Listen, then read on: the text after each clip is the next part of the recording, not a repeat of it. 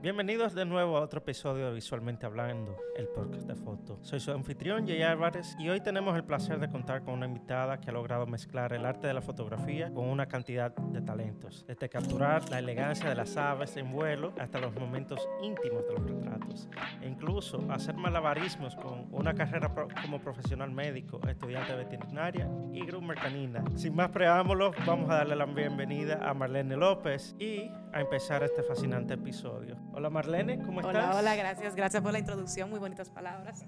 Lo agradezco. No, gracias a ti por venir. Cuéntame, ¿cómo estás? Bien, muy contenta por fin de tener esta oportunidad. Fue una cosa que se complicó para que se diera, pero estamos aquí ya. Eso es lo importante, ¿no?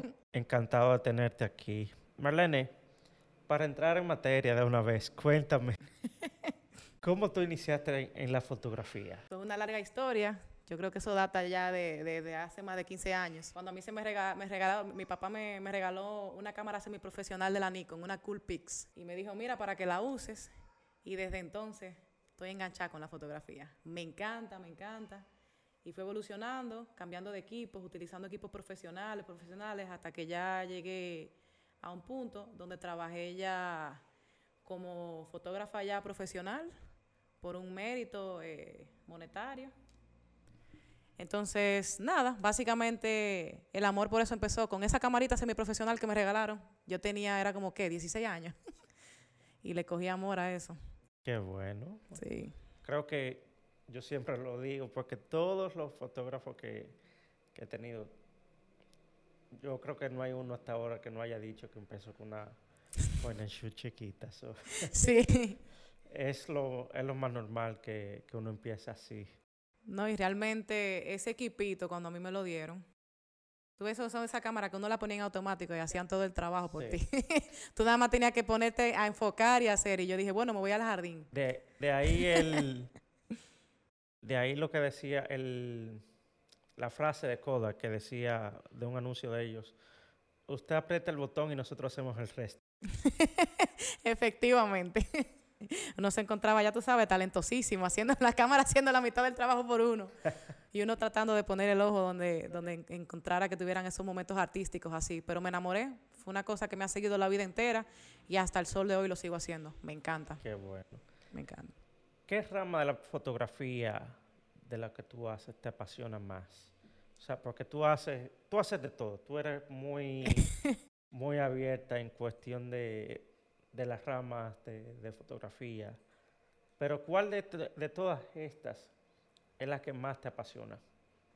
Sí, bueno, en un principio yo empecé, como todo fotógrafo que se, que principiante que se respeta en toda área, trabajando. Todo lo que uno se encontraba bonito lo fotografiaba. Pero conforme pasó el tiempo, generé una afinidad grandísima con el área de los retratos. Me encanta, me encanta, me encanta, me encanta todo lo que sea plasmar la piel. El ser humano en general tiene unos matices lindísimos y yo en- encuentro que tengo mucha afinidad con eso mucho más que la fotografía de naturaleza. A diferencia, por ejemplo, de la fotografía de paisaje, que me encanta y la hago muchísimo, la naturaleza es bella de por sí, no hay que hacer nada, o sea, ella es bonita y ya.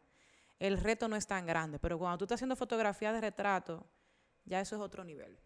Porque tú mismo tienes en tu mente que trabajar todo lo que tú quieres lograr en el estudio, cuál es la idea que tú quieres plasmar con esa persona y qué tú vas a lograr y qué tú vas a transmitir. Es mucho el trabajo de producción que se hace y para mí es un reto.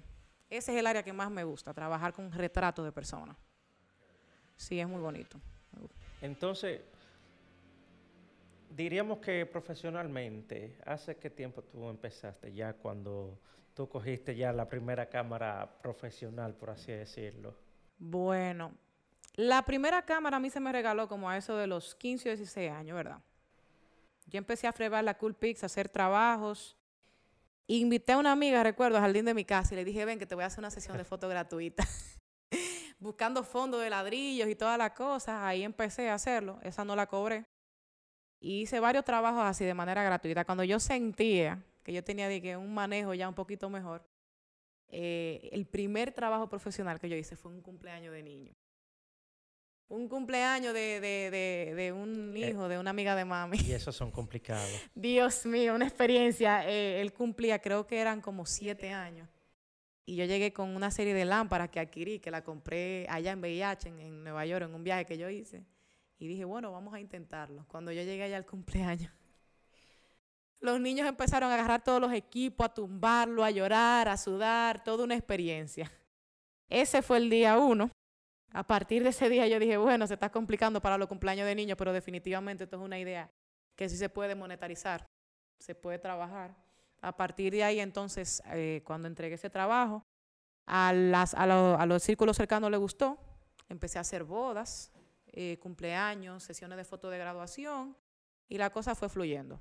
Muy chulo y lo monetaricé. A la gente le gustaba. Perfecto. Oye, las fotos de niños. Eso, para mí no hay una rama de la fotografía más difícil. Eso es más difícil que fotografiar aves. Sí, no, es que tú tienes que tener un arte y una paciencia extrema. Son cosas que se aprenden en la El, marcha. el- quizá el arte, el arte quizá tú lo tienes, Exacto. pero ya la paciencia para capturar niños en fotografía y capturar lo que ellos salgan bien, óyeme, yo digo que eso es un arte inigualable. yo sea, me, yo me mira, yo no podía yo- con eso. Yo he fotografiado muy pocos niños porque no me gusta. Los pocos que he hecho más o menos me... No digo que ha sido un trabajo que yo digo, wow, de verdad, me pasé con este trabajo, está excelente. No, pero, como te digo, porque ese arte, para mí, para mí, yo no lo tengo porque la paciencia mía con los niños no es muy allá. O sea, cuando ellos comienzan a correr, principalmente Sí. cuando comienzan a correr, oye, que hay que tirarle la foto y que no se dejan. No, oye, y no eso. O sea, tú puedes tener todo tu set. Yo armé todo un set fotográfico allá. Y no tomé en cuenta el factor importantísimo de que el niño juega y suda y se vuelve un desastre. O sea, al final yo creo que el que le va bien es en eso, es al sobreviviente que aguanta hasta el final del cumpleaños. Porque mira, yo dije primera y última vez, no vuelvo a hacer cumpleaños de niño. Más nunca. Me quedé nada más con recién nacidos, si era de esa área, y ya entonces eventos ya que implicaran adultos, porque fue un reto fotográfico grandísimo. Pero es una experiencia, de todo se aprende. Las fotos quedaron muy bien, me gustó en el sentido de, de- de la satisfacción de la madre, a tú le entregarle ese recuerdo, pero es una experiencia, mira. Que no la vuelvo a repetir, es un reto. Y no de talento fotográfico, es más de manejo, una locura. Cuéntame un poquito sobre la fotografía de aves. Bueno, mira, esa área, o sea, yo no fui que la empecé, yo, yo no ahondé en esa área por idea mía. Eh, los hobbies que yo ahora mismo estoy practicando son más que todo porque son heredados de mi papá. Yo soy una copia fiel de él y él empezó con esa fiebre y entonces yo lo seguí. Realmente yo no tengo el vasto conocimiento que tiene él, pero sí me di cuenta de el atractivo tan grande que tiene la fotografía de aves. Yo no lo entendía hasta que un día me fui con un grupo de bird watchers, esos son los observadores de aves que fotografían en Costa Rica. Nos fuimos a fotografiar para allá y fuimos entonces con ciertos objetivos. En ese viaje fuimos a buscar el quetzal y yo dije, wow, o sea, esto es interesantísimo. Estamos hablando de un grupo de 30, 40, 50 personas que viajan de diferentes sitios del mundo específicamente a un área a buscar un ave en específico en su hábitat natural. Y papi me metió para allá. Y yo, bueno, perfecto. eh, él con un lente, él tiene un lente de 500, yo andaba con un 70-300 y nos tiramos al monte a fotografiar. Yo veo que a él se le da natural. Tiene una bocina que pone los cantos, las aves llegan, disparador automático, una cosa, ya tú sabes, la cámara de él la tiene seteada crop, todo para aves. Yo, que sé de retrato y llego allá, le digo, oye, me estoy desesperada, me salen todas borrosas, ¿qué es lo que está pasando? Estos pájaros no me están saliendo. Pero con la práctica y eso, cuando ya tú obtienes, o sea, te enseñan los settings y tú vas cogiendo la práctica, tú dices, wow, o sea, esta es la cosa más satisfactoria que yo he hecho. Eh, tenemos aquí tres y cuatro horas trabajando, pero tú ves el producto final, te sientas en la noche ya a procesar la foto en tu computadora y tú dices, mierda, esto es chulísimo. A ver los detalles, no solamente de eso, a aprender de la característica de las aves. saber también, tener un motivo para tú conocer y visitar un país. Eso es chulísimo y es una de las cosas más sanas que se puede hacer. Entonces, como él me adentró a eso, yo me enamoré. Me encanta, me gusta muchísimo cuando nosotros nos vamos a todos esos sitios ecológicos a buscar alguna especie endémica que él tenga. Y casi siempre los viajes que hacemos, o sea, lo hacemos porque él tiene alguna ave de proyecto que él va a buscar y yo me voy con él de paso y lo sigo. ¿Cuáles países tú has visitado con él? Bueno, aparte de Costa Rica, que ya lo mencionaste. Para finalidad de aves, ahora mismo yo solamente he visitado Costa Rica. Pero a nivel nacional, yo siento que todavía no hay, bueno, no hay un rincón que nos falte. Solamente me falta conocer la Sierra de Bauruco, que no he ido, ya él fue. Pero lo que he tratado entonces con ese proyecto de las aves, hacerlo a nivel nacional. Yo tengo ahora mismo una obsesión por promocionar República Dominicana, o sea, con fotografías en todo lo que implique, paisaje, ave, al igual que mi papá. No, eso está excelente porque aves tenemos bastante y aves no muy comunes. O sea, las aves endémicas de aquí, bueno, yo he visto tu trabajo y el trabajo de tu papá y hay unas aves que tú dices, wow, y eso es aquí. Sí, no, y la, la, las informaciones, por ejemplo, que yo he adquirido, me nutro de él. Él es la fuente de información y él sabe muchísimo. Él sí ha recorrido medio mundo, él se dedica a eso. Yo más que todo, porque como tengo ya tantas metas profesionales y tantas cosas, no tengo la misma disponibilidad de tiempo que tiene él. Pero en esos espacios de ocio nos hemos dedicado a andar todas esas zonas del país y es importantísimo que el dominicano conozca y sepa la fauna que tiene aquí tan diversa y lo importante y qué cosas podemos mejorar. Cuando yo viajé a Costa Rica y vi la diversidad que hay allá y dije, óyeme, pero los climas son muy similares, ¿qué nos falta a nosotros para nosotros tener lo mismo que tienen ellos? ¿Por qué nosotros aquí, por ejemplo, no podemos tener un espacio que esté poblado de animales? ¿Y qué manera nosotros podemos lograr entonces de concientizar a las personas? Con el talento que tenemos, entonces lo hacemos con fotos. Eh, enseñándole a la gente para que aprenda de las especies, mire, esta ave se llama así, esta llega, esta es migratoria, cómo beneficia eso al bosque, cómo podemos ayudar. Es una cosa que tiene un sinfín de ventajas y por eso yo creo que me agrada tanto esa área porque promociona mucho la República Dominicana y ayuda a que el ecoturismo suba, la concientización para el, cuidado del medio ambiente también se promueva, o sea, son un sinfín de cosas. Es, una, es muy agradable, es muy chulo y eso lo he absorbido yo de él. El papá upa de la matica, el que sabe mucho, mi papá. No, pero me parece muy interesante ese proyecto. Sí, y que se involucren gente jóvenes en eso también. No solamente la fotografía tiene que ser algo para monetarizarse, con retratos o, eventos. La fotografía ecológica tiene muchísima cabida y sobre todo en el área científica. Tú poder documentar esas especies que quizás tuviste y que otro no tenga y que se puedan utilizar para un libro. Nosotros, por ejemplo, hicimos un viaje recientemente a, a la zona, esta, la previa, al Pico Duarte, le llaman el, J. Armando Bermúdez, que por ahí empiezan la mayoría de los tours para el Pico Duarte, y fuimos específicamente a buscar el trogón de la española. ¿Qué, ave es esa? La mayoría de personas no la conocen aquí, si no son conocedores de aves. Yo que estoy andando entonces con ellos, me empapé. Es una versión de un quetzal que tenemos nosotros acá. Escúchame. ¿Y el quetzal? Una ave bellísima, que tiene unos colores espectaculares, una cola larga. Lo importante de conocer eso es que aparte de que el ave es muy impresionante, para que lo esté viendo el podcast, que se lo busque, quetzal, los mexicanos conocen eso. Acá nosotros tenemos nuestra propia versión de Quetzal. Mira que es, una, es bellísimo. Oh, Eso es una ave preciosísima. Entonces nosotros la tenemos también acá.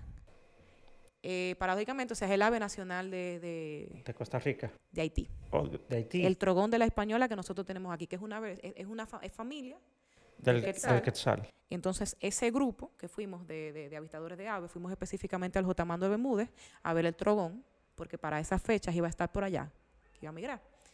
Es una versión igual al Quetzal, porque son familias. Entonces, literalmente tú tienes un grupo de 25 personas, todos caminando en la montaña, con una bocina puesta, poniendo los cantos, buscando específicamente la zona donde vamos a encontrar el trogón. Inmediatamente lo, encontramos, todo el mundo se detiene. A fotografiar. 100 mil cámaras tomando fotos del trogón, haciendo de todo. En todos los ángulos, respirando, moviéndose, y es un evento. Cuando tú tienes una o dos horas caminando en el bosque, buscándolo en específico y por fin aparece, es muy emocionante. Cuando yo lo vi, yo dije, wow, chulísimo, ya yo entiendo. Porque tú sales a una cosa Y cuando tú lo ves, ya tú dices, ok, esto fue lo que vine. Vamos a trabajarlo. Ya estoy cumplida. 100 mil retos fotográficos. O sea, tú estás en un ambiente donde tú no controlas la luz. Tú no sabes lo que va a pasar. No sabes qué sombra, si la, si la ave se va a mover.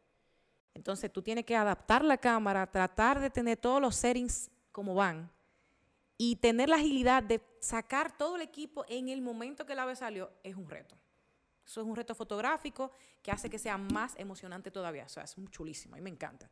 Yo me enamoré de eso después que yo fui para allá. Me imagino, no cualquiera. Eso sí, hay que bañarse de paciencia. Porque después encuentras tú el ave, cuando montas los equipos y todo, ah, el ave se fue. Dos horas más caminando para encontrar el trodón de nuevo. Pero es muy chulo, muy chulo. No, y más que es un grupo, o sea, es una comunidad. Sí, ¿no? Y se aprende muchísimo. Porque no solamente tú estás andando con fotógrafos, o sea, hay gente de todo tipo, toda gama de personas. Hay comunidades de médicos que tienen eso como hobby, como es el caso de mi papá y mío, pero también tú tienes biólogos, personas que se dedican al ecoturismo, hay de toda clase de personas que tienen como fin común la fotografía.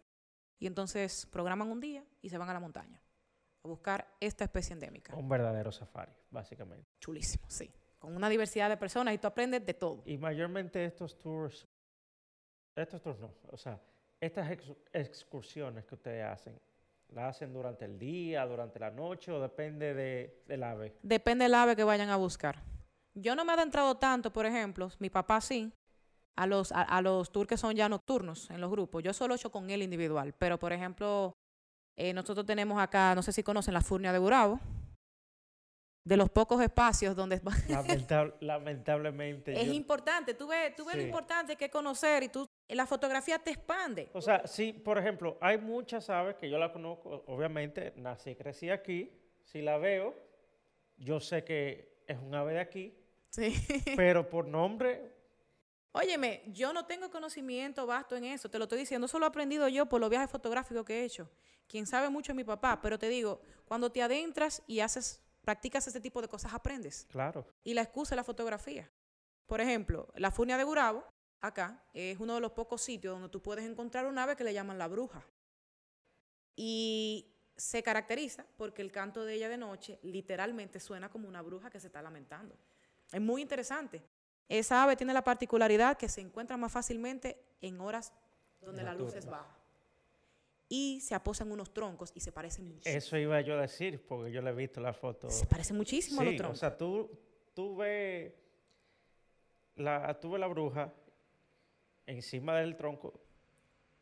Si no eres diestro, no la ves. Y visualmente, o sea, así a simple vista, como dice uno, tú crees que es parte del tronco. Sí. Y es una experiencia cuando, cuando nosotros fuimos a verla. Personalmente yo, yo no la hubiese visto. Como andaba con, mi papá y con ese grupo de fotógrafos. esa es. Ahí está. Enfócate en esa rama. Ahí la vas a encontrar, tiene esa característica. Ya es un conocimiento aprendido para mí. Es algo que yo promuevo más adelante y trato de los seguidores que tengo enseñarle. Y para estos, para estas excursiones, principalmente cuando son de noche. Para, depende de la especie que tú estés buscando. ¿Qué equipo es el más recomendable? Bueno, mira, cuando yo hacen esas excursiones de noche, por lo menos en el caso, por ejemplo, de, de, de, de aquellos que tienen ya esa fiebre por las aves, tienen los equipos de flash que tienen las adaptaciones para volverse tele literalmente. Tiene la capacidad de amplificar la luz del flash para que llegue con, con una profundidad de campo mucho mayor. Porque lastimosamente en las zonas donde están son zonas oscuras, oscuras, oscuras. Y también entonces tener un manejo de los parámetros de la cámara para que el ave entonces los ojos no les queden entonces ya con, con, con esas coloraciones especiales que le salen. Claro. Mamé y esas cosas. Pero eh, sí, es un equipo especial que se utiliza y no siempre los viajes se hacen de noche, también, o sea, la mayoría de viajes se hacen durante horas del día, se prefiere, donde el sol no esté dando muy directamente, sino en horas frescas, tipo, por ejemplo, 8 o 9 de la mañana o 4 o 5 de la tarde, que es donde tú no tienes el sol más picante, como lo dicen acá, que tú puedes conseguir ya una mejor coloración de las aves y también el cielo en una mejor coloración también para la foto, porque tú tampoco quieres que cuando tú estés trabajando la coloración del cielo te afecte. Por ejemplo, que tú tengas una ave posada en una rama y cuando tú la estés fotografiando queda contraluz. O que el cielo te quede completamente triste en un día nuboso. Ay, esos, Eso- días, esos días nublados para fotos. No, eso es un tema, de- depende, pero entonces la cosa es que depende de la especie que tú estés buscando, tú te programas y tú sabes a qué hora salen y en qué momento tienen ya, a qué hora salen a alimentarse. Se sabe, por ejemplo, generalmente, cuando yo salgo con mi padre, nosotros salimos, sabemos que buscamos las horas que sean más frescas del día. Ellas usualmente las aves salen a alimentarse. En las horas donde el sol está picante, así mismo como uno se resguarda, ellas se, gua- ellas se guardan también y tú no la vas a ver volando. Zonas donde probablemente haya alguna fuente de agua para que se alimenten, todos esos detallitos, tú lo vas tomando en cuenta hasta tú llegar a un sector donde tú sabes que ellas pueden llegar y le pones entonces el canto y ellas van llegando al lugar. Es muy, muy entretenido. Es muy, ¿Cuál- ¿Y cuál de estas aves que tú has fotografiado es la que más te ha gustado? Yo, yo tengo, o sea, el, el quetzal sí, o sea, es una de mis aves preferidas por colores, pero tengo un romance especial con, con el colibrí. El colibrí tiene un fenómeno chulísimo en fotografía que se llama la iridescencia. Hay muchas aves que lo tienen, pero me encanta cómo se le ve en el colibrí, que es esa capacidad de cuando él está, vola, está, él, él está en vuelo, las plumas de él, cuando la, la luz del sol le da, cambian de color dependiendo del ángulo donde el ave esté volando. Tú puedes ver el ave de un color y si se movió, la ves de otra. Wow. Entonces, pongamos, por ejemplo, que tú estás fotografiando el colibrí y tienes la cámara en, en un disparador múltiple. Ta, ta, ta, ta, ta, ta, ta, ta, ta, ta, ta, ta, ta. De un solo set de fotos tú puedes conseguir ese colibrí en muchísima tonalidad de colores diferentes, haciendo diferentes actividades. Y además que es un reto porque es un ave que no descansa. O sea, siempre está en movimiento. Es muy, muy, muy difícil fotografiar un colibrí. Pero a la, a la vez, cuando le consigues el truco, es chulísimo muchos colores y puedes jugar con la cámara. Si decides que quieres que se le vean las alas o quieres que la ca- las alas queden con un efecto, un efecto de motion blur, tú puedes jugar muchísimo con esa ave, por eso me gusta. A diferencia de las aves ya grandes, que son algo más estándar. El colibrí para mí, por mucho, la mejor. Igual que a mi papá, yo sé que esa le gusta también. Qué chévere. Sí. Tú aparte, bueno, la fotografía para ti es más bien, más que todo es un hobby. Sí. Profesionalmente eres groomer de solo de perro o de mascotas en general. Por ahora solo de Solo de perro. perro. ok. Sí. Aparte de esto, estudiaste medicina, ahora estás estudiando veterinaria. sí. Una agenda bien apretada. ¿Cómo tú manejas todo esto de, de la agenda entre tu vida, entre los hobbies? Aparte ta- también practicas soccer. Sí, sí. O sea, ¿cómo tú manejas el tiempo entre todo esto? Que, que sacas tiempo para, obviamente, tus estudios y Sí. tu vida profesional, pero siempre teniendo unos momentos para no dejar atrás tu hobby. Porque, por ejemplo, hay personas que hay veces que están tan ocupados en su vida profesional que dejan atrás los hobbies y solamente se enfocan en trabajo, trabajo, trabajo. ¿Cómo tú haces para lidiar con todo esto, con todas estas actividades profesional y de hobbies que tú haces? Bueno, yo, o sea, eso es algo que yo le comparto a la mayoría de compañeros que conversan conmigo y me hacen la misma pregunta. La gente se encuentra muy interesante el, los giros que yo constantemente le he dado a mi vida. Yo lo que teorizo y creo es que, mm, sinceramente, cuando tú has vivido ya, la, has tenido la oportunidad de vivir en un estado de tu vida donde no necesariamente tú estés muy conforme con las cosas que tú estés haciendo y no te generan pasión, sino que tú estás viviendo como en un modo de inercia. Tú estás cumpliendo las responsabilidades que tú tienes que cumplir porque es lo que toca. Tú generas un nivel de inconformismo más adelante, donde ya tú sabes qué cosas tú tienes que priorizar y qué no. A mí, por ejemplo, eh, como yo inicié en la carrera de la medicina, no necesariamente yo me encontraba muy enamorada. Mi vocación no estaba ahí. No tanto con la medicina, sino al público al que la medicina iba dirigido. Entonces, tuve muchos años de mi vida donde yo no me sentía plena ni contenta con lo que yo estaba haciendo. Y digo esto porque cuando tú has pasado por esa etapa, te vuelves celoso de tu tiempo después, cuando le das el giro que yo le di y entiendes que hay muchas cosas que tú tienes que priorizar después. Y eso es lo que yo estoy tratando de hacer. Siempre que yo tengo espacios libres y tengo momentos de ocio, Siempre busco el momento de hacer cosas que me den plenitud. Y para mí, una de esas cosas es la fotografía. Me, me, me, me hace sentir plena. Entonces, para mí esas son de las cosas que son imbarajables ahora. Como yo duré tantos años completando una carrera en, una carrera de la salud que fue tan demandante y yo no me sentía identificada con ella, ya en el momento donde yo decidí dar el giro, que eso fue ya hace un año, yo dije ya, tengo que hacer algo que me agrade, que me vuelva loca, que yo esté apasionada.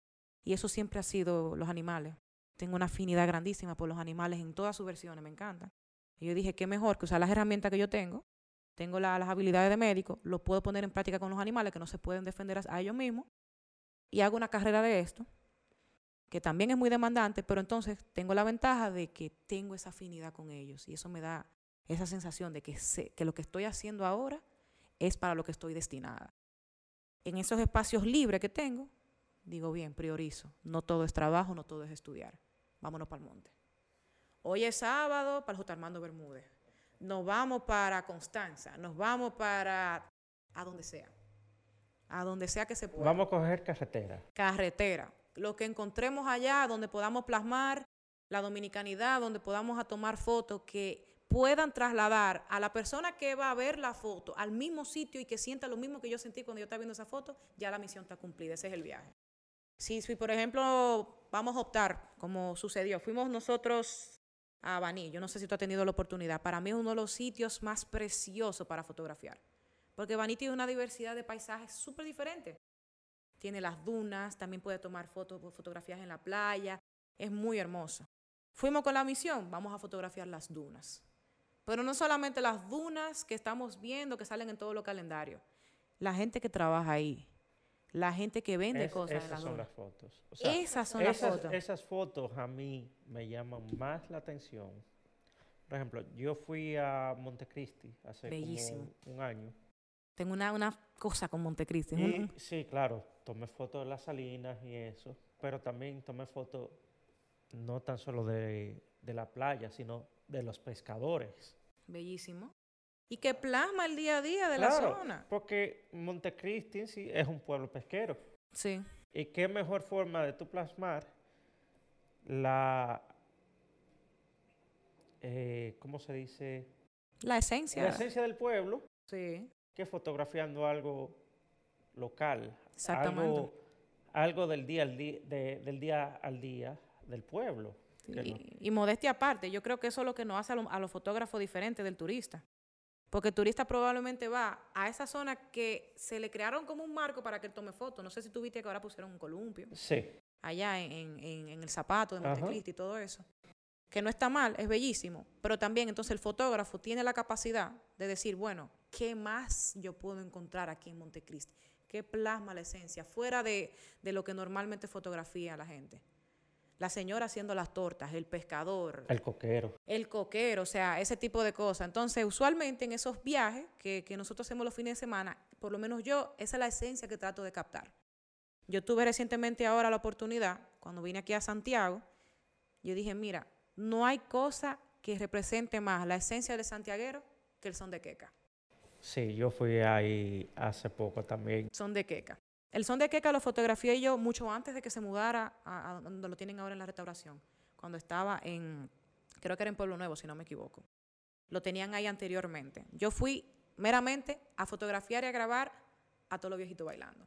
Para mí eso es espectacular. Sí, porque la mayoría son señores mayores. Santiagueros de aquí, de cuna, de cuna, de cuna. Gente que te representa aquí la verdadera esencia de Santiago en el área que se mantiene firme a lo que es la esencia de Santiago con toda esa casita colonial y todo eso. Para mí eso es bellísimo. Y yo dije, me voy un domingo para allá. Y lo que más me gustó, aparte de la esencia de estas personas bailando y todo, o sea, la, la, la, la diversión que transmiten y la felicidad, aparte de eso, sino también el colorido de su ropa. Sí. Porque andan con unos vestuarios. Sí. Es un lugar sin inhibiciones. bueno, esos colores yo los podría comparar a los colores del carnaval. Sí. Son colores que tú vieras en el carnaval, pero obviamente son ropas normales. Sí. Lo único que bien llamativa. Entonces, esos colores y estos bailes le dan una esencia a la fotografía que, que yo dije, cuando yo, después que yo pasé las fotos. Tú fuiste a fotografiar para allá, ¿verdad? Sí. Después que yo pasé la- las fotos a la computadora, que la estaba editando, yo, wow. Así mismo me sentí yo. Así mismo. Yo me di cuenta que la- la- el área de afinidad mía grande, grande, grande en el país son los sitios donde parece que el tiempo se ha congelado. Y esa es la representación de son de queca. Cuando tú ves a esas personas de esas generaciones con esa vestimenta, eso lo que alude son a épocas de antaño. Claro.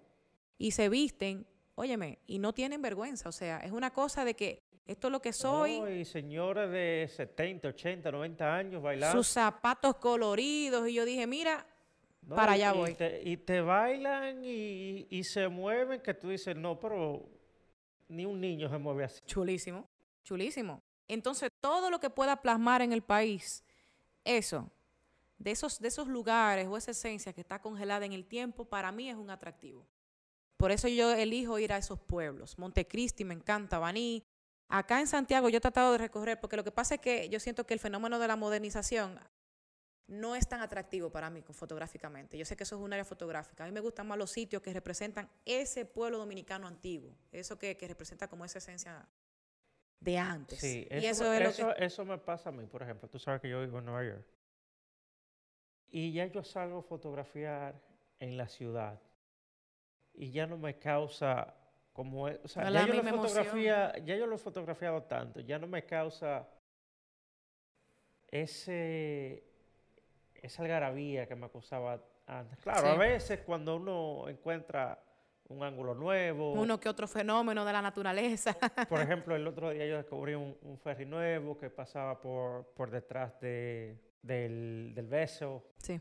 y tomé unas, unas cuantas tomas diferentes que no, nunca había tomado. Eso me gustó, pero ya como que caminar por la ciudad y tirar fotos, como que ya siento que es un poquito repetitivo para mí. Sí. O sea, yo no le quito, me- no. o sea, Nueva York es una ciudad que tú sabes que lindísima de fotografiar. Infinita en muchísimas cosas.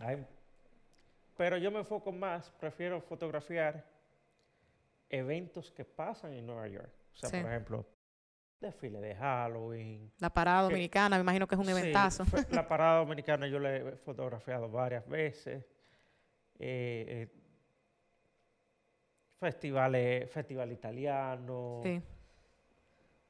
muchísimas cosas. O sea, esos eventos me gusta más fotografiarlos que simplemente ir, vamos a salir a la ciudad a tomar fotos. Sí. Mira, mira qué es lo que yo creo que pasa con eso. La mayoría de infraestructura y espacio que tú vas a encontrar en esos países modernizados son creadas por el hombre. Entonces son cosas que están ya planificadas para verse de una manera. Al fotógrafo no necesariamente le gusta eso. Si tú eres de la misma línea mía, a nosotros nos gustan más los eventos que tengan que ver con cosas que no son planificadas. Cuando tú vienes aquí a Santiago y tú estás fotografiando en las áreas coloniales, como le digo yo, para la calle del Sol, que tú coges toda esa casucha y eso, son espacios que ya están envejecidos en el tiempo. Tú no sabes nunca lo que tú vas a encontrar. Tú estás caminando y te puede encontrar un limpiabota. O así mismo como te puede encontrar un limpiabota, te puede encontrar un yunyunero.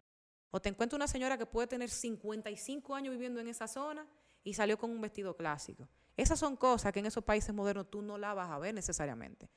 Entonces, nosotros como fotógrafos encontramos atractivo en esas Y cosas. también los mismos señores, ni siquiera vestidos así como tú dices, sino en la galería de su casa, Bellísimo. sentados. Esas son cosas que nadie lo entiende. Y O- uno está ahí con la cámara como que, o wow. viendo eh, eh, por la puerta que está abier- entreabierta ahí, entre, que tiene entre luces y sombras. Esos son, esos son- todavía no he tenido la oportunidad de que se me dé la foto. O sea, lo he tratado, pero ellos desde que ven la cámara, ellos se quitan de una vez.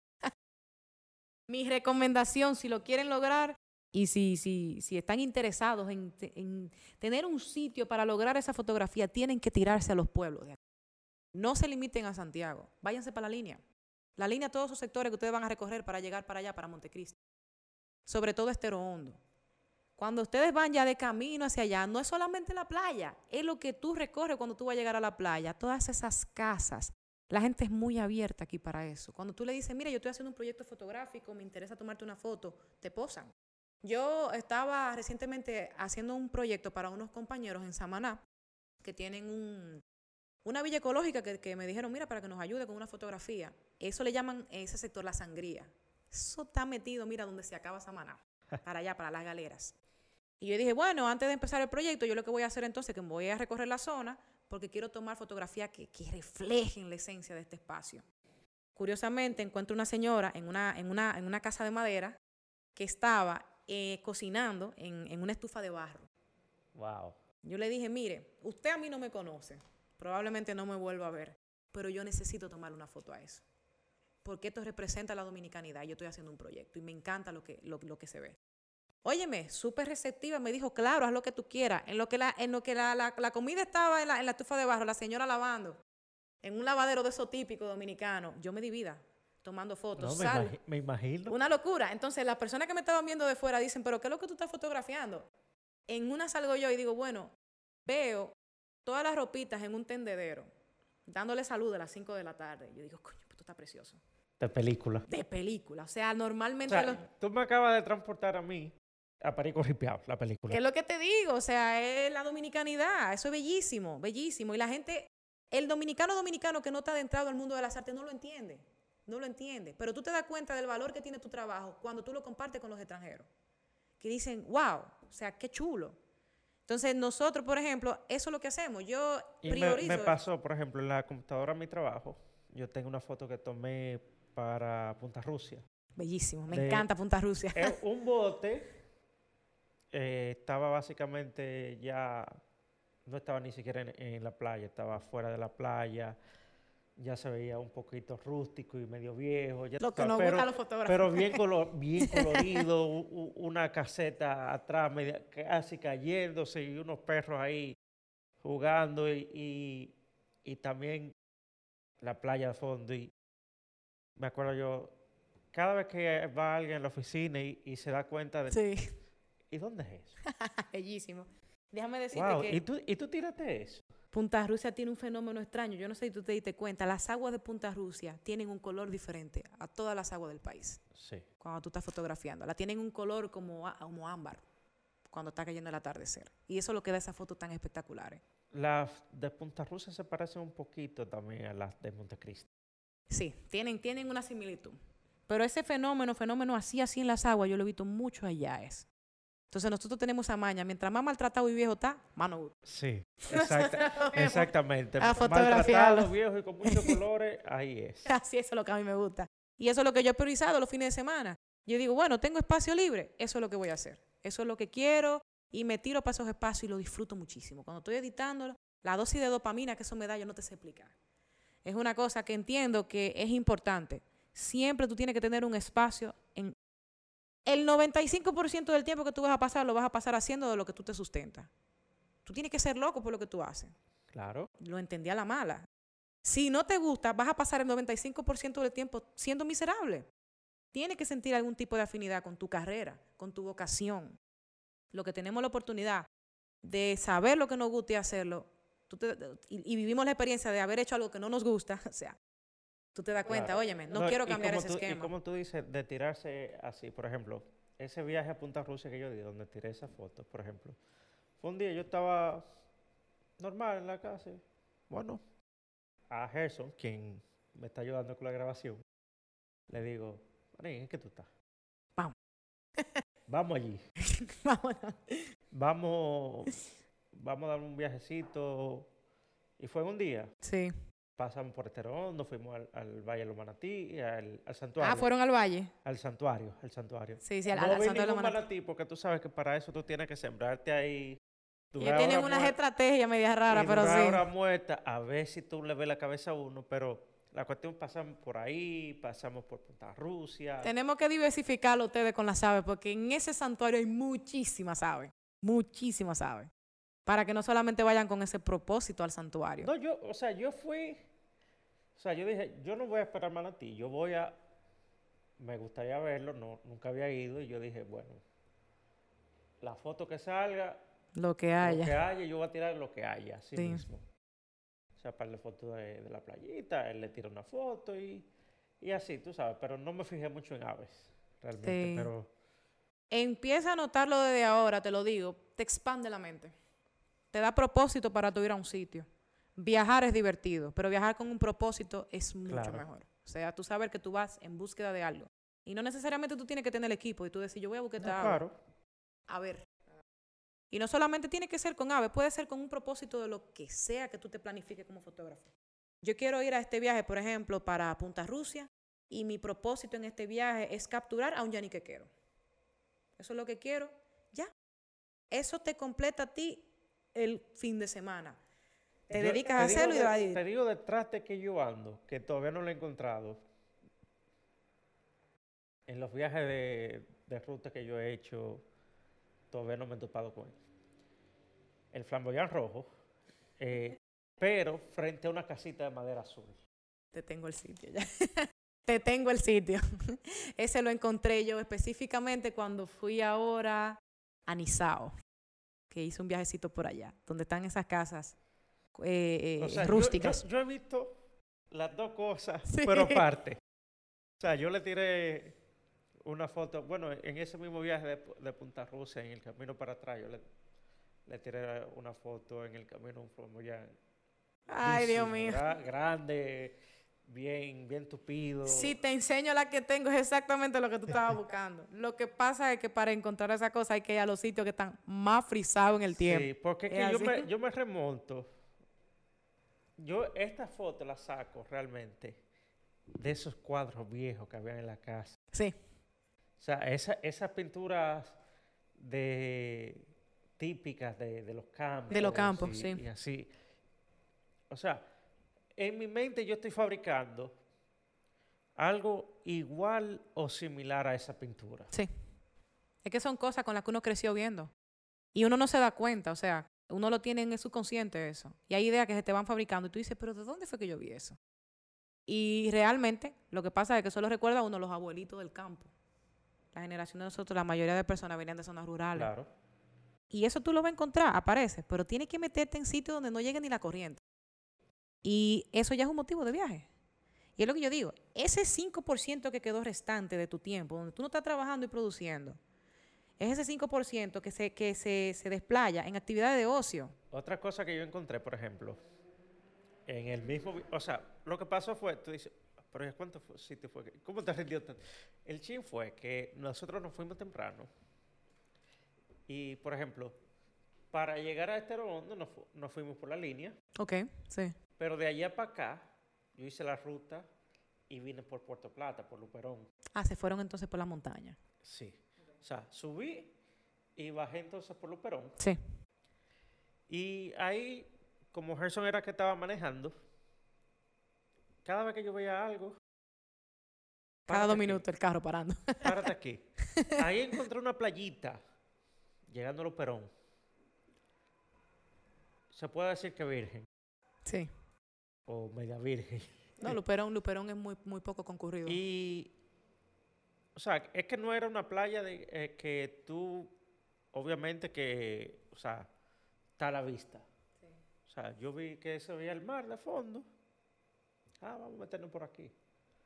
Había una ruta que tú te podías entrar y llegamos a un punto donde ya no podemos avanzar más en el carro. Vemos para abajo y vemos que hay una playita. Para bajar esa playita es entre las rocas. Sí. Y ahí yo capturé un, una puesta de sol. Préstame el teléfono, Gerson. Yo creo que está de aquel lado. Imagino que te pusiste tú ahí a hacer el efecto seda del agua en las rocas, todo eso. Sí. Desde que tú me dices a mis rocas, atardeceres, yo nada más pienso, bellísimo. Y fue así, o sea, no fue nada planeado. Sí, Fue, vamos a ver qué encontramos. Eso es lo mejor que te ofrece la fotografía. Que no te da espacio a planificación. Tú no planificas. Tú puedes llegar con un plan y tú no sabes lo que va a pasar. Y mucho más siendo esas rutas locales aquí, que hay tanto que Me ver. encantan. Tanto que ver. O sea, a mí me, me gusta meterme. El otro día yo vine de las terrenas, toda la costa norte. eso es bellísimo. No, no me, no me paré casi tirar fotos ni nada, pero el plan era recoger la, recorrer la costa. O sea, Sí. eh, Se fueron por el bulevar. El bulevar del Atlántico, que, que oh, sí, sí, sí, sí. Sí. Eh, Unas vistas, mira, espectaculares. sí, mortales. Pero era más, no era, no fue como un viaje fotográfico. O sea, yo no fui con, con la mente de hacer fotos, sino más por hacer la ruta. A mí me cogió con eso. Yo dije, yo voy a hacer esa ruta. O sea, terrenas y cogí local, básicamente. Bien. Llegué hasta Sosúa y entonces ya sí en Sosúa bajé por, por la loma. Pero hice todo eso, Nagua, eh, Cabrera, to- todo eso. Mira, yo te tengo una recomendación. ¿Tú qué hiciste esa ruta? Esa ruta es especial para los drones.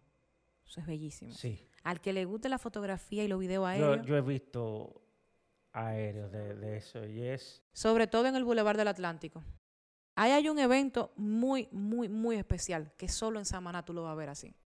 Esa es la cantidad de cuevas que hay allá. Samaná tiene muchas cuevas. Sí, yo me topé con, con una. O sea, le pasé por el lado, que yo me di cuenta, le pasé a una grande. Ahora te digo, si tú tienes la oportunidad y tú tienes un dron y lo sabes utilizar bien, porque el, el viento Sí, es súper no, salvaje allá. no, no me he puesto todavía a... Yo siempre lo dije, o sea, si voy a volver en Samaná obligatoriamente, tengo que aprovechar el Boulevard del Atlántico con, con aéreo, no con la cámara. Y es una cosa, mira, que todo el que esté haciendo fotografía y se va a tirar para allá y tenga dron, Boulevard del Atlántico. Yo sí tiré, en Samaná yo tiré en la ruta de las siete playas. Uh, la hiciste, Sí, bellísimo. la hice a pie, me metí por, por todo mi acantilado y todo eso y unas fotos que me quedaron, o sea, a mí me fascinaron. Sí, es que es muy bello, aquí hay de todo, aquí hay de todo. Yo lo que sí lo quería volver en, Yola, pero fue un lunes Sí, y ya no- se, habían ido temprano. Me Sí. tocó volver en motoconcho y como que era en el motoconcho también hice fotos. sí. Es que te digo, son esas cosas así que, que normalmente uno no, no vería. Cuando la gente dice, ¿qué, qué tú te le estás tirando foto a eso? Es, es lo del diario vivir, lo que te representa la dominicanidad, eso es chulísimo. Y si tú tienes la oportunidad de ir a una zona, una zona turística en el país que te dé la facilidad de que sea segura, porque eso es otra cosa. A diferencia de las zonas urbanas acá, donde tú puedes hacer un tipo de fotografía que represente la dominicanidad, esos pueblos te dan la oportunidad de tú sacar esa foto y no sentirte tan inseguro sacando esos equipos costosos, que eso es otra cosa. Y captarlo. Óyeme, que te montaste en motoconcho, que, que te fuiste a comer un yun yun, que te estaba comiendo un yanique, que, que. Todo eso es bellísimo. Es bellísimo. Y cuando tú empiezas a hacer esos juegos de color en la computadora, mucho mejor todavía. A mí me matan esos coqueros a blanco y negro. a blanco y negro, o sea, eso es bellísimo, Claro. chulísimo. Entonces, la mayoría de los viajes que yo destino para acá es para eso. Más que, más que para buscar aves. Por eso cuando a mí me preguntan qué más te gusta, es retrato. Es retrato. Porque aunque las aves tienen un enfoque muy, muy interesante y es un reto, el retrato para mí guarda una esencia de la domi- dominicanidad que no tiene otra cosa. Y tú coges para los pueblos y vas a fotografiar a la gente en su día a día. ¿Qué están haciendo? ¿Cómo lo están consiguiendo? Eso es chulísimo. Y eso es lo que yo me he dedicado a hacer en el tiempo libre que tengo cuando recorro el país. Claro. Y no sé, como que de vaina me gusta más aquí. O sea, nosotros si viajamos y eso, como que no me nace tanto esa, esa fijación por hacerlo fuera. Es como aquí en República Dominicana, porque tú sientes que esto es tan propio, tan tuyo. Sí, me pasa. Y tú quieres pasa? transmitirlo, eh, como que no es lo mismo. Tú sabes que tú puedes ver quizá un limpiabota en, en un país de Latinoamérica diferente a este, pero con- cuando es aquí, como que tú dices, Es diferente. es diferente. La, la esencia de la foto es diferente. O sea, sí, es digo, algo. No es lo mismo tú fotografiar un yunyunero, por ejemplo, allá en Nueva York, que tú fotografiarlo aquí. O sea, es que hasta por el fondo que tiene detrás Sí. varía mucho. Sí, o el contexto de la historia. Si tú eres ese tipo de fotógrafo que le encanta narrar lo que pasó Ajá. en el momento que tú captaste, es lo mismo que tú lo hayas visto en- Mira, en, Washington allá- Heights. Sí, no, allá en Nueva York yo lo que trato de buscar más esos momentos únicos. Por ejemplo, yo tengo una foto de un chino, ah, que me perdone si no era chino, taxista, En asiático. un asiático, pues, eh, fumándose un cigarrillo. O sea, son momentos que tú dices, esa es la foto. Sí. O sea, que tú, tú lo ves y si tú tienes eh, eh, tu equipo ahí o Sí. tu teléfono, con lo que tú, tu equipo de preferencia para tirar fotos, Captan la esencia del- de, de ese Pa. momento. ahí es, ese es el momento preciso. A O mí sea, me pasa eso mismo con los viejos fumando cachum- cachimbo acá sí, en los campos. Yo no puedo ver eso. Yo de una vez me paro. claro. No importa lo que yo esté haciendo. Óyeme, y, me resulta muy, muy, muy interesante también. Tú sabes, con, con lo que a mí me cogió viajando a los pueblos también. Las personas de la tercera edad, las manos. No me pregunte por qué. Eso parece un mapa mundi. Porque es que son manos que han pasado la mil y una. Sí. O sea, son manos que trabajaron el campo, Sí. Son diferentes. Es otra cosa. lavaron a mano, Sí. eh, o, o- o siempre han enrolado sus tabacos, su- sus cigarros, ellos mismos con la hoja de tabaco. O sea, son, son cosas únicas. Sí, y, y- y es lo que te digo, o sea, el más, el, el más mínimo concepto es la excusa para salir. Claro. Y coger el carro y voy a buscar eso. Y eso es lo que a mí me da plenitud.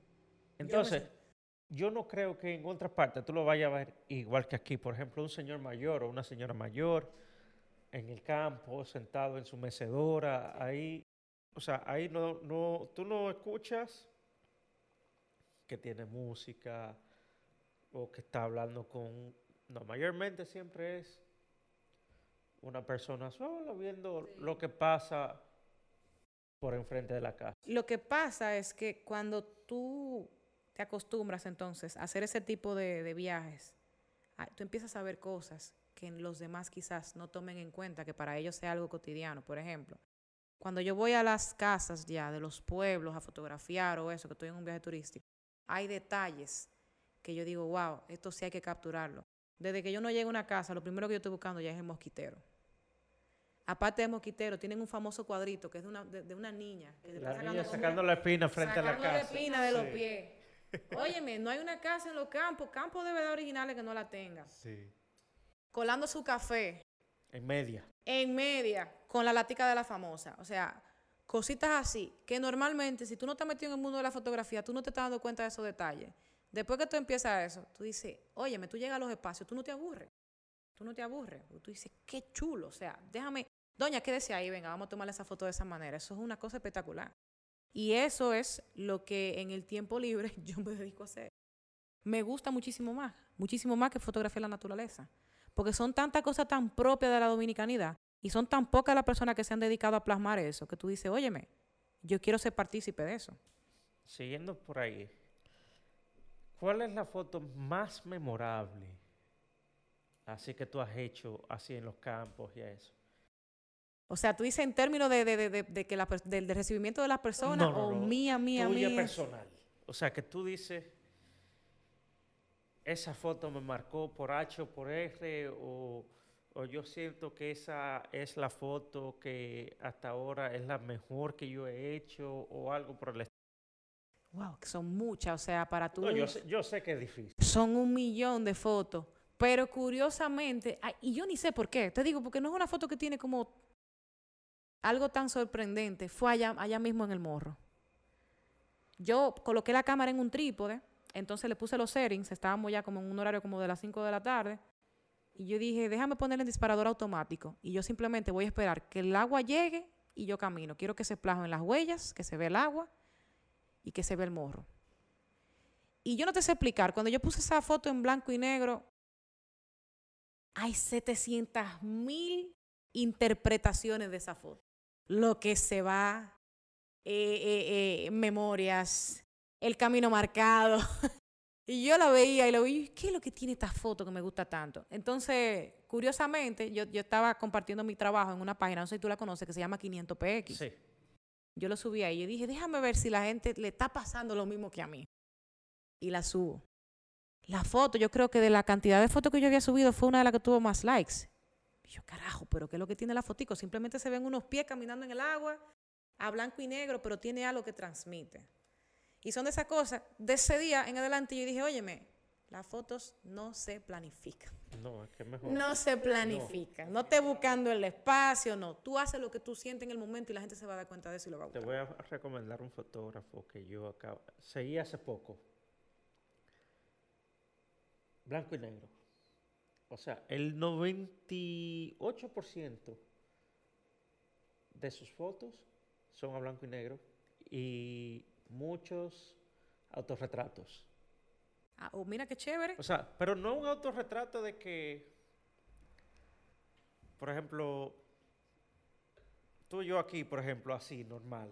No, no, mayormente o, o- o disfrazado de algo, ya sea de payaso o Sí. con algo. O sea, él tiene más que, no es solamente autorretratos, pero los autorretratos de él fueron que más, fue lo que más me cautivaron. Sí. O sea, y, y él le da unas sombras y unos contrastes a ese blanco y negro que yo no lo había visto. O sea, yo no soy muy fanático de la foto a blanco y negro. Sí. O sea, Yo sí, yo soy hay hay- yo digo, hay fotos a blanco y negro que tú dices, esa foto iba a blanco y negro. O sea, tú no la ves de, ni a Sí. No, blanco y negro. Sí. Pero no es que soy de que extremadamente fanático, claro. Admiro el que hace eso y, y respeto el trabajo. Pero yo soy muy de colores. Sí. Muy Pero de que- captura de color. Pero oye, ese, cuando yo vi la fotogra- las fotos de él, o sea, fue en un restaurante, Ahí la tiene publicada, o sea, la tiene... la tenía, porque el restaurante lamentablemente se quemó, no sé si tú sabes cuál es. O sea, pero eso es aquí en Dominicana. Aquí en Santiago. Bueno, te digo ahorita. Sí, o sea, pero él tenía su trabajo exhibiéndose ahí. Sí, es Z, eh, se llama el restaurante. Ya sé. Sí, sí, Lamentablemente- supe de la historia. Sí, lamentablemente el otro día hubo un incendio. Sí, y- sí, eso, eso vi en redes. Pero él tenía cierta cantidad de fotos ahí. Y, o sea, yo nunca había visto su trabajo. Y yo dije, wow, esas fotos, yo averigué el nombre de una vez. Ah, lo buscaste por redes. Sí, Pero que sí. tú- Fíjate que cuando hubo un momento que a mí me dio curiosidad, yo dije, ¿qué es lo que tienen esas fotos blanco y negro que generan ese impacto en uno? Porque no sé, tú- no sé si a ti te pasa que tú la ves y tú dices, sí. Si Hay- saben tener una hay- buena composición. claro, hay algo de esa foto en específico que tú dices, caramba, pero, pero ¿qué es ese algo? Déjame decirte que yo busqué en internet eh, entre las justificaciones para tratar de entender y me salió una frase que yo dije, ya, esta es la explicación que yo necesito. Esto es lo que yo necesito ¿Cuál saber. Y decía, la fotografía blanco y negro es tan, tan impactante porque tú estás retirando todo lo que puede ser llamativo de la foto. Y no te queda más que apreciar la composición. El color no te distrae. Entonces, cuando tú estás observando una foto blanco y negro y tú te estás tomando, pongamos el caso, por ejemplo, que tu fotografía es un guacamayo, que es una ave súper colorida, Ajá. no te queda más remedio si tú la pones a blanco y negro que observar la, composición, y qué historia está transmitiendo eso. Ya los colores no te distraen. Y eso es muy interesante. Yo creo que por eso es que más el fotoperiodismo es más a blanco y negro que Claro que sí. Es que tú no quieres que tú te distraigas con elementos que Ajá. tengan en lo- en lo- en- que no que no no necesariamente transmitan la esencia de lo que se está intentando comunicar. ¿Tú tienes alguna técnica de fotografía que tú dices, wow, yo hubiera querido aprender o saber esa técnica? Hace, no cuando tú empezaste, claro, pero Sí. hace, vamos a, vamos a decir, tres, cinco años atrás. A mí me hubiese gustado hace tres o cinco años atrás haber aprendido bien, bien, bien, bien, bien al manejo de la cámara en manual y aprender de la importancia que es de mantener una cámara fotográfica estática y con la luz adecuada. Cuando uno está empezando y uno no sabe de eso, uno se agarra de poner el equipo en automático y que sea lo que la cámara decida. Bueno, yo, de rebelde al fin, el profesor dijo, ponga la cámara en semiautomática. Ay, mamá. Y yo lo usaba en manual. Sin saber mucho, yo ahí punchando, tú tú sabes, mientras los otros lo estaban usando en semi-automática, yo lo estaba usando en manual full. Ay, ay, ay. Yo no tenía ese manejo. Yo no tenía ese manejo. A mí me hubiese gustado hace muchos años entender cómo hacer ese rejuego de las luces sin afectar mi foto. Porque, por ejemplo, ahora ya que uno está como más diestro, aprendiendo y uno lee eso, tú sabes ya, óyeme, ¿en qué ocasiones yo quisiera tener una foto graneada? ¿Cuándo no la quiero graneada? Porque todo depende de la composición que tú le quieres dar. ¿Cómo manejar una apertura adecuada? ¿Qué velocidad? O sea, todo eso. A mí me hubiese encantado tener toda esa base teórica que la aprendí en el COVID. Cuando el tiempo del COVID llegó... Eh, tú decidiste ponerte a aprender a leer muchísimas cosas y, teorizar muchísimo Gracias en la fotografía. Ángel, mi profesor, eh, él nos dio fotoperiodismo, pero antes de empezar y irnos de lleno a la foto, al fotoperiodismo y a la fotografía en sí, nos dio teoría. O sea, desde la historia. Yo no tuve la oportunidad de tener ninguna formación académica. Pero es bien agradable saber la teoría también. O sea, ayuda mucho. Yo no tuve ningún tipo de formación. La, formación que yo tuve fue autodidacta, internet. Junto con mi papá nos sentábamos, nos inscribíamos en cursos, comprábamos libros, veíamos tutoriales en YouTube y íbamos aprendiendo con la práctica. Pero realmente me hubiese encantado porque de las oportunidades y sesiones fotográficas que yo hice, que yo dije, wow, esto pudo haber quedado mejor. Y con el conocimiento que yo tengo ahora, sabiendo cómo yo puedo corregir eso, me hubiese encantado haberlo sabido en ese momento. Pero uno aprende en la práctica. Lastimosamente es probar, hacer y fallar. Claro, no, es así. O sea, sí. O sea, yo te digo que comencé en manual. No fue que, no fue que las empecé al revés, yo empecé automático. No fue que las fotos salían de que no, a él comenzó en manual y la foto le sale. No, mentira. Yo no sé si a ti te pasaba ese síndrome que uno se sentía como un fraude, porque si tú sacabas la foto en automático, tú decías, no, qué talento, no, no, no. no. que a mí nunca me gustó el automático realmente. Yo sí, yo sí. Claro, en Point and Shoot, la cámara chiquita, claro, uno no. Porque tú sabes que esa cámara casi no tiene nada de. De darte esa libertad para movilizar los parámetros. Y aunque quizá la tuviera, tú no tenías ese conocimiento. Sí, efectivamente. Por lo menos yo no lo tenía. No, ni yo. Ni yo. Eso fui aprendiéndole a la práctica, cogiendo las técnicas y entendiendo. O sea, ya yo concluí, o sea, no que yo tenga ahora un vasto conocimiento de todo, pero uno se maneja que todo es saber manejar la luz. La fotografía es luz. Claro. Es luz. Ahora, ¿qué tú quieres lograr con esa luz? De ahí depende. Y eso es algo que a mí me hubiese encantado saber hace unos, algunos años. No, aparte de la luz, a mí me encanta el movimiento, darle movimiento a la foto, que se sienta, no necesariamente movida, pero por ejemplo, hay fotos que eh, si están 100% estáticas, yo encuentro que no... Pierden el atractivo. Por ejemplo, el son de aquí. Sí. Es una técnica chulísima con los bailarines. Exacto. Muchas de ellas, claro, hay muchas que quedaron estáticas. Sí. Pero hay otras que, que se nota el movimiento. Sí. Y gracias a Dios por los videos, que ya uno hace los ríos y cosas.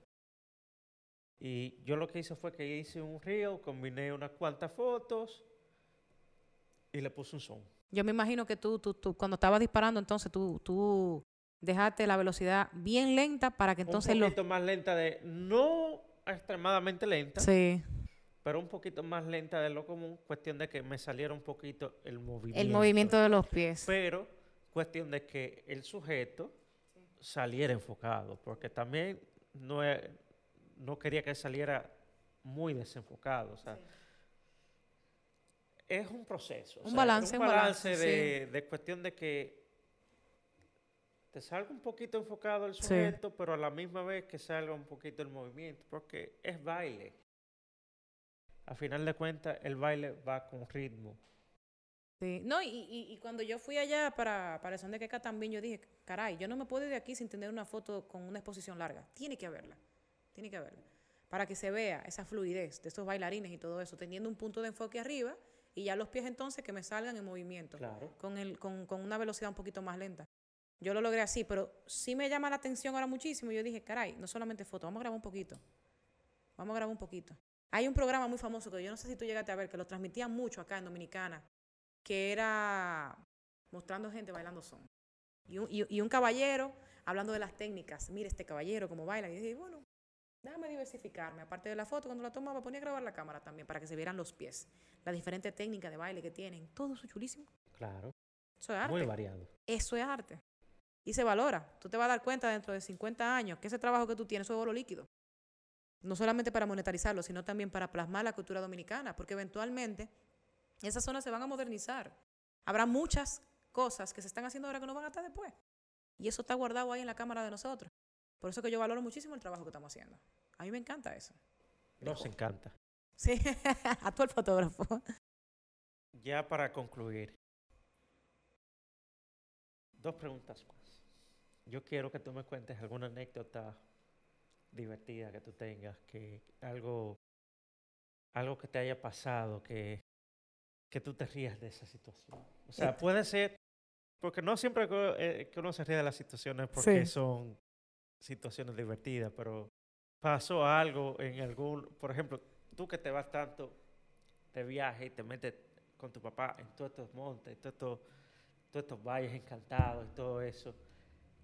¿Qué anécdota tú tienes que, que, tú, que tú todavía las recuerdes y, y tú te ríes? Tengo muchas, tengo muchas. Nosotros fuimos eh, no hace mucho, dijimos, tenemos que conocer el sur. El sur es virgen, bellísimo, precioso. Fuimos a Valle de las Águilas específicamente. Yo no sé si tú sabes, lo aprendí a la mala hora, que ahí hay un parque eólico grandísimo. Los abanicos gigantes. Oh, sí, sí, sí. sí. Yo no sabía. Y yo dije, bueno, eh, una de las metas que yo tengo con este viaje es que me voy a llevar el dron y me voy a enfocar. Yo no voy a hacer fotografía terrestre, video, aéreos y fotos. Yo tengo un, bueno, tenía un DJI, de, eh, un Mavic, un Mavic, eh, Mavic Mavic Pro. Entonces, nada, sucede que cuando llegamos allá, Valle de las Águilas, yo le digo a papá, bueno, tenemos que conseguir esta agua azul a como de lugar, vamos a volar esto. Y yo le estoy diciendo, tú tienes un límite de metro, ten cuenta cuando tú lo vayas a subir. Y papi le dice, dale a eso, que para eso se compró. y subimos el dron, ya tú sabes, y el dron tirando alerta, tirando alerta, tirando alerta. Cuando ya el dron ha subido, yo creo que estaba por encima de los 120. Y le digo, yo no lo veo. No lo veo. Bueno, perfecto. Nos quedamos un rato tratando de bajarlo. Resulta ser, el dron se fue para alta mar. Tenía todo el contenido de video que yo había hecho durante todo el fin de semana. Yo tenía ahí de las lagunas de allá. O sea, yo tenía una clase de video de San Rafael, los patos. Una cosa espectacular. Y el dron ha decidido perderse. Cuando está en alta mar y está tirando la señal ya que se le está descargando la batería y que sigue en el aire, yo le digo a un pescador de allá, óyeme, a mí no me importa lo que tú me cobres, súbeme en tu barco, que estoy cayendo atrás con un GPS, tengo que agarrar algo que parece un pájaro y está volando. Vámonos. Y nos fuimos a la profundidad de a buscar el dron tratando de llegar porque te tira un Sí. location. Le dimos rapidísimo, lastimosamente no llegamos a tiempo. El dron se cayó, se fue a la profundidad, me dijeron que para yo poder conseguirlo, No, no. necesitaba un buzo. La cosa fue que en el tiempo que yo iba ahí en el bote para yo poder conseguirlo, yo iba en la aplicación con internet descargando los videos. Tú sabes que el dron te da la oportunidad de tú conectarte con el wifi, con el envuelo. Yo iba descargando todo el contenido. A mí me dolía más la foto que el mismo dron. No, claro. Las fotos que estaban Es ahí. lógico. Y dije, ya eso se perdió, no se va a conseguir nada. Moraleja de la historia.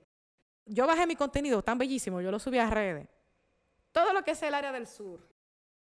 También el área de Puerto Plata, en la zona montañosa. Vuelen dron. No vuelen dron. Yo no sabía que habían unos parques eólicos allá. Si tienen un DJI, lo de Puerto Plata yo lo he visto. no hay forma. Camino al viejo Oscar. No hay forma. Y me pasó también eventualmente, o sea, todas la- las anécdotas complicadas que tuve, las tuve con el dron. Yo dije, bueno, cuando adquirimos el nuevo, que lo compramos, un Mavic Pro igual, dijimos, vamos a tratar de tenerlos en sitios donde sean menos ruda la aventura. Y lo llevamos al monumento. En el monumento tuvo una interferencia magnética y yo casi le vuelo la cabeza.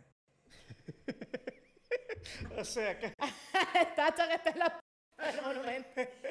Porque tuvo O sea- interferencia magnética. O sea que casi, casi, casi lo vemos de casi la de Nuco. Ay, ay, ay. Esas son de las cosas que pasan con la fotografía aérea. Es un mundo, no se lo recomiendo. Si lo van a volar, tengan cuenta y sepan. Donde hay parque eólico, donde hay muchas antenas, no vuelen el dron.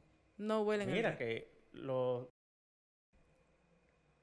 los pilotos de, de drones aquí, los fotógrafos aéreos, Luisito y toda esa gente, Skyzone. Son guapos, son guapos. Oye, Hay muchas eh, mira, antenas. ese es mi mayor. Por eso yo creo que yo no, no, no he comprado un dron todavía, porque por miedo a que le pase algo. Hazte de cuenta que tú tienes 400 dólares bajando así a alta mar ahogándose.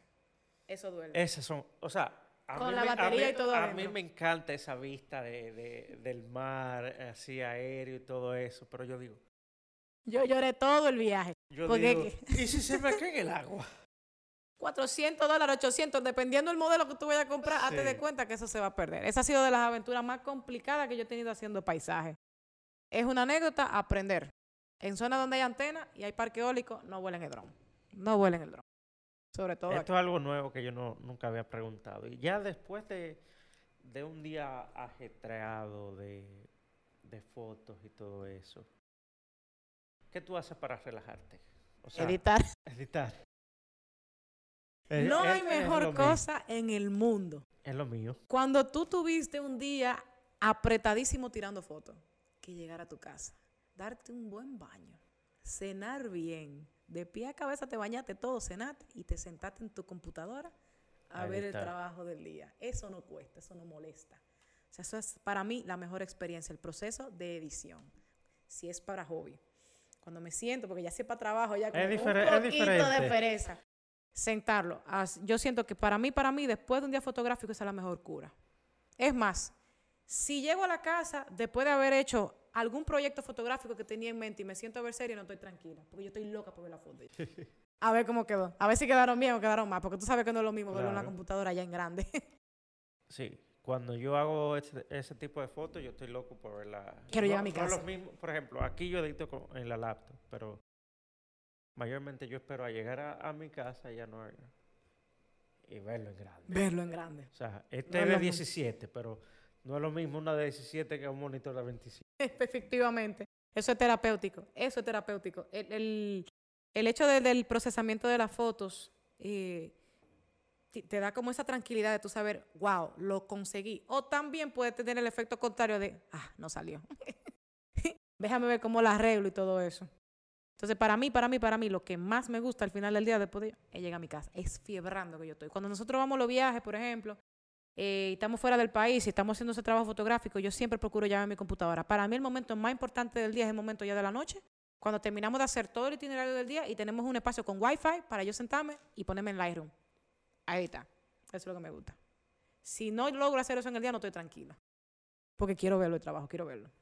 No, me, me pasa ah, parecido. Así, cuando yo hago esto, este tipo de fotos, que yo, yo digo, esas fotos me quedaron bien chulas, estoy loco por verlas en grande. Yo llego a eso. La mente nada más tiene que eso. O sea, me siento en mi computadora, ya sea eh, y ceno al mismo tiempo. O quizá un- y te dan o- dos, o- tres, o cuatro de la un mañana. Un trago. Y tú edita, edita, Edita. edita, edita, y, y tú no te cansas. Y cuando tú ves el reloj, Me ha pasado.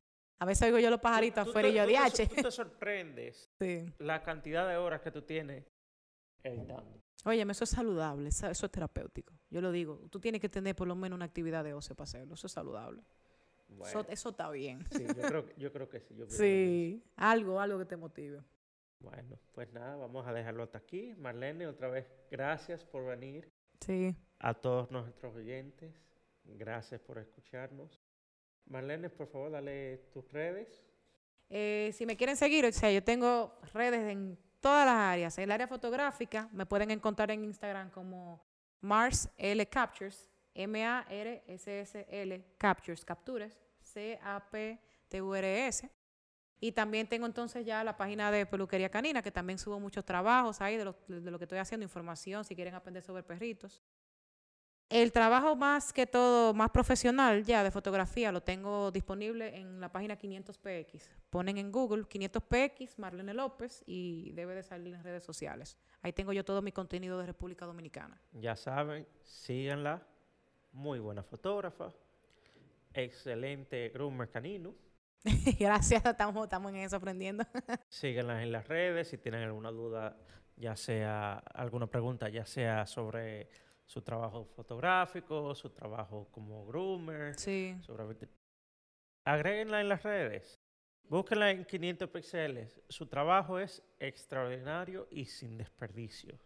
Y que- quiero aprovechar, o sea, antes de finalizar, motivar eh, a, a- a los que vean acá este podcast. Señores, si ustedes están empezando el mundo de la fotografía, no se limiten, viajes a hacer turismo.